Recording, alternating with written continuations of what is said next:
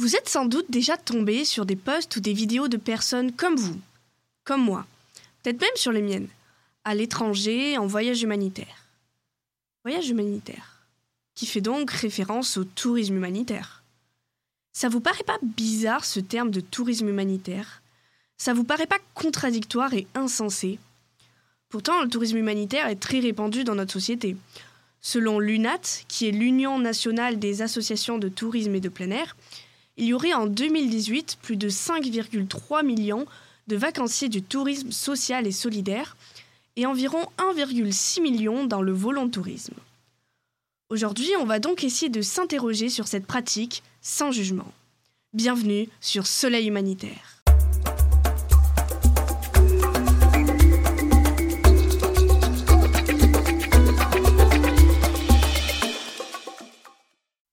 Déjà, c'est quoi l'humanitaire?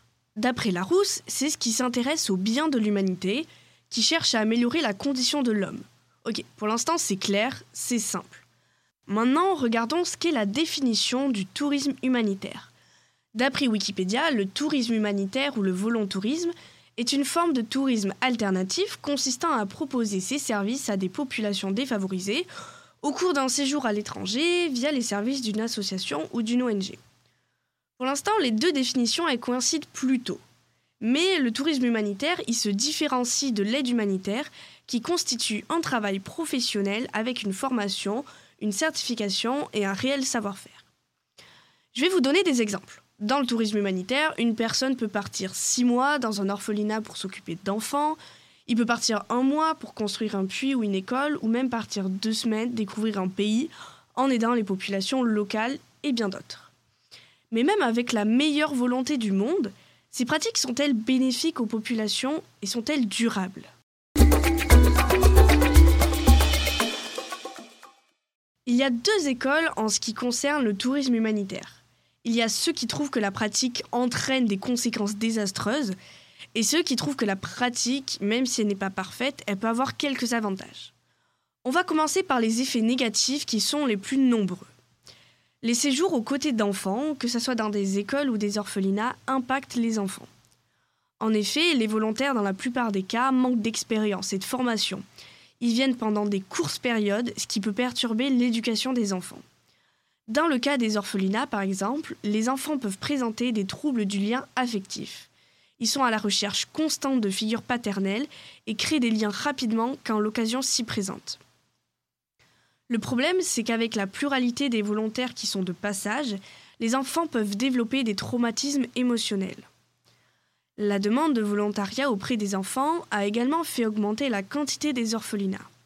En effet, des personnes peu scrupuleuses se servent de la pauvreté et du désespoir de certaines familles pour placer leurs enfants dans ces orphelinats en leur promettant une meilleure vie et une éducation, alors qu'en réalité, ils servent d'appât pour touristes en quête d'apporter leur aide. Selon l'UNICEF, 85% des orphelins du Cambodge ont un de leurs parents toujours en vie, ce qui remet en cause l'utilité même d'un orphelinat. De nombreux enfants se retrouvent dans des bâtiments délabrés, où ils cours avec des volontaires sans formation ni expérience, qui changent toutes les deux semaines sans un réel suivi de leur apprentissage. Ils pourraient bien apprendre les mêmes choses encore et encore, ce qui perturberait leur éducation. Ok, prenons un exemple pour mettre cela en perspective. Est-ce que cela vous semblerait bénéfique si un Cambodgien de 18 ans, sans qualification ni formation, venait en France pendant deux semaines pour donner des cours à des jeunes Français et que cela se répétait sans cesse avec plusieurs jeunes ou adultes? Le volontariat humanitaire par ricochet maintient la pauvreté et peut dans certains cas l'accentuer. Justement, plusieurs associations qui font partir les bénévoles sont accusées d'une part de monnayer la pauvreté et de ne reverser presque rien du prix du voyage aux populations locales. Ils utilisent la volonté des individus à partir et à aider des personnes dans le besoin pour s'enrichir. D'après le documentaire The Volontourist de Chloé Zanchinetti, en 2010, l'une des plus grosses agences de volontourisme aurait rapporté un chiffre d'affaires de plus de 24 millions de dollars avec un bénéfice de 3 millions de dollars. Cela est dû d'une part parce que les voyages coûtent souvent très cher, comprenant la nourriture et le logement, mais pas les billets d'avion. Ces prix, même s'ils peuvent sembler raisonnables, En fait, ils coïncident pas avec les salaires des pays en question. Ils sont très largement supérieurs et ne bénéficient pas ou très peu aux locaux. Dans un second temps, les associations, elles vont s'enrichir parce que sur place, elles vont demander de nouvelles subventions aux bénévoles pour financer d'autres projets. De plus, est-ce que ces tâches n'auraient pas pu être réalisées par un local ou un professionnel qui pourra assurer une pérennité de la tâche? On a donc ici trois autres problèmes majeurs. Premièrement, est-ce que lorsqu'une personne part dans un pays avec souvent un fort taux de chômage pour exercer une profession gratuitement, elle ne vole pas le travail qu'aurait pu exercer un local? Vous me direz, oui, mais justement, l'association dans laquelle je suis partie ne pouvait pas se permettre d'embaucher quelqu'un, je propose donc un travail gratuit. Justement, c'est là le deuxième problème.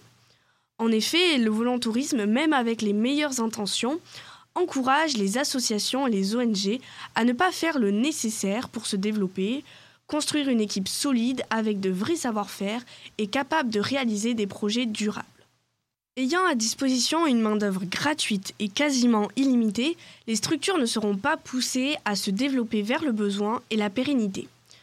Troisièmement, donc, les projets réalisés par des volontaires qui se suivent auront moins de chances de voir le jour et de durer dans le temps.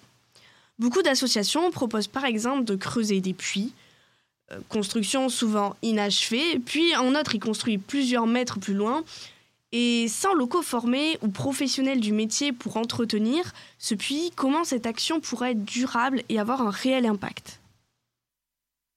Il y a donc une nécessité à former les locaux car c'est eux qui pourront assurer la durabilité d'une action. Mais euh, dans beaucoup de cas, cela n'est pas fait et les constructions finissent, si elles étaient entièrement réalisées, par ne plus fonctionner faute de professionnels pour s'en occuper.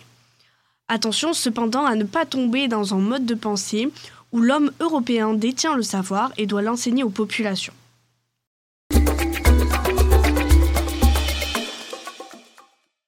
Forcément, tout n'est pas mauvais. Pour commencer, dans la majorité des cas, les personnes qui veulent faire un voyage humanitaire ont des intentions nobles et pures, seulement il est très rare qu'une personne sans compétences apporte un réel changement. Les associations non plus n'ont pas toutes pour vocation de faire de l'argent sur le dos des personnes qui souhaitent aider, mais il est dur dans ce système-là d'avoir un impact positif. Et dans la plupart des cas, c'est souvent l'inverse qui se produit. Les effets positifs sont donc pour vous, voyageurs, qui découvrez une nouvelle population, de nouvelles coutumes, et qui sûrement avez ouvert les yeux et changé votre vision sur le monde.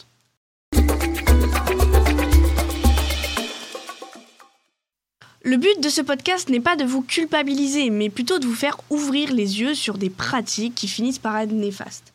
Moi, la première, je voulais pas entendre ce discours. Je suis partie aider à plusieurs reprises.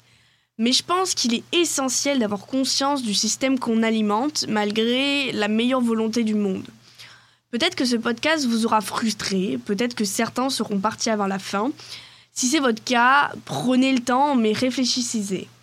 Je partagerai sur Instagram la liste des sites, des blogs et des lectures que j'ai réalisées pour ce premier épisode, si jamais vous voulez poursuivre votre analyse du tourisme humanitaire.